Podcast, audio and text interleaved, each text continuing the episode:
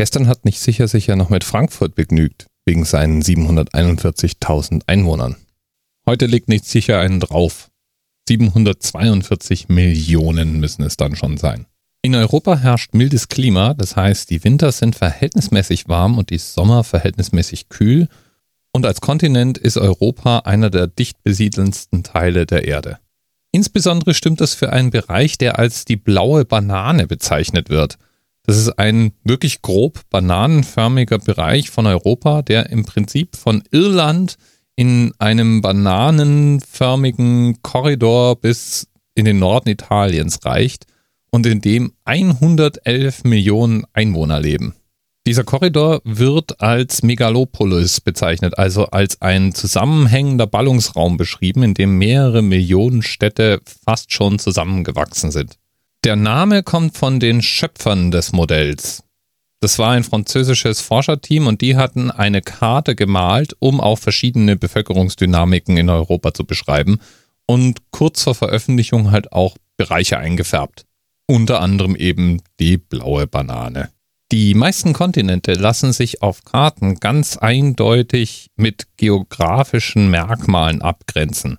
Ist zum Beispiel ganz einfach Australien abzugrenzen, aber auch Nordamerika und Südamerika sind ziemlich eindeutig. Wo allerdings Europa sich gegenüber Asien abgrenzt, ist nicht so eindeutig festgelegt. Da gibt es verschiedene Definitionen und keine so richtig etabliert. Das heißt, es gilt vielmehr, was manche schon gesagt haben, nämlich dass Europa keine geografische Festlegung ist, sondern eine Idee. Im Allgemeinen wird das Uralgebirge und der Uralsee als die Ostgrenze Europas festgelegt. Aber auch das ist einfach eine Konvention. Im Grunde ist es uns allen überlassen, wo wir beschließen, Europa beginnen und enden zu lassen. Die größten Städte Europas sind Moskau, London, Istanbul, St. Petersburg und Berlin.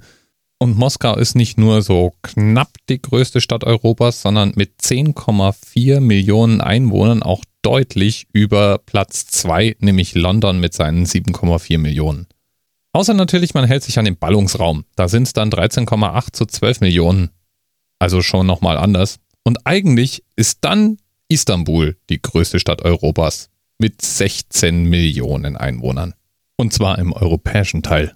Fragt man sich, wo der Name herkommt, dann deuten die meisten auf die alten Griechen. Bei denen gab es den Mythos von Zeus und der phönizischen Prinzessin Europa. Die sei nämlich so betörend gewesen, dass Zeus sich in sie verliebt hat. Hat er ja ständig, der notgeile Bock. In dem Fall hat er dann irgendwann mal versucht, sich ihr zu nähern und damit niemand, auch nicht ihr Vater oder irgendwelche Bediensteten des Königs Verdacht schöpfen könnte, hat er sich in einer Stierherde des Königs versteckt. Wie man das halt so macht als Gott. Natürlich angemessen als Stier getarnt, hat er da das Vertrauen der Prinzessin erschlichen.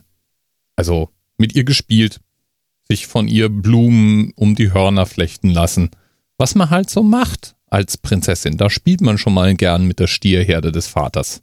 Irgendwann hat er dann ihr Vertrauen so weit gewonnen gehabt, dass sich die Europa auf ihn draufgesetzt hat.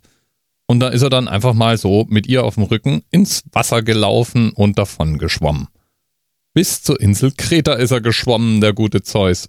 So weit raus also, dass niemand die Prinzessin mehr finden konnte. Die war mittlerweile von der Reise so erschöpft, dass sie erstmal am Ufer Kretas zusammengebrochen ist. Und es gab dann Zeus genügend Gelegenheit, sich wieder zurück in eine menschliche Gestalt zu verwandeln. Freilich nicht in die des Göttervaters, sondern in die eines schönen Jünglings.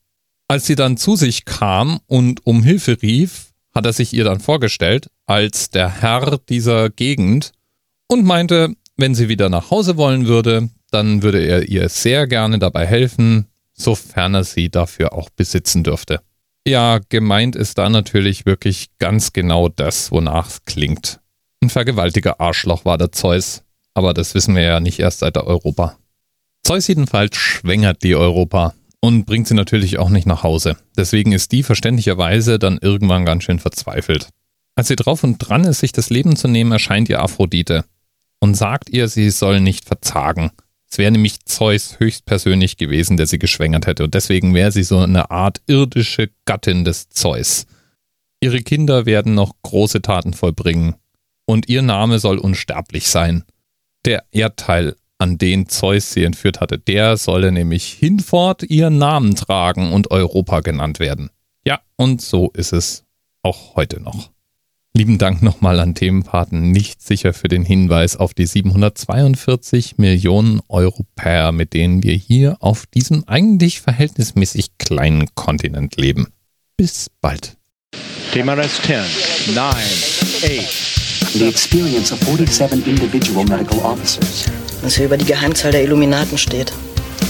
Und die 23. Und die 5. Wieso die 5? Die 5 ist die Quersumme von der 23.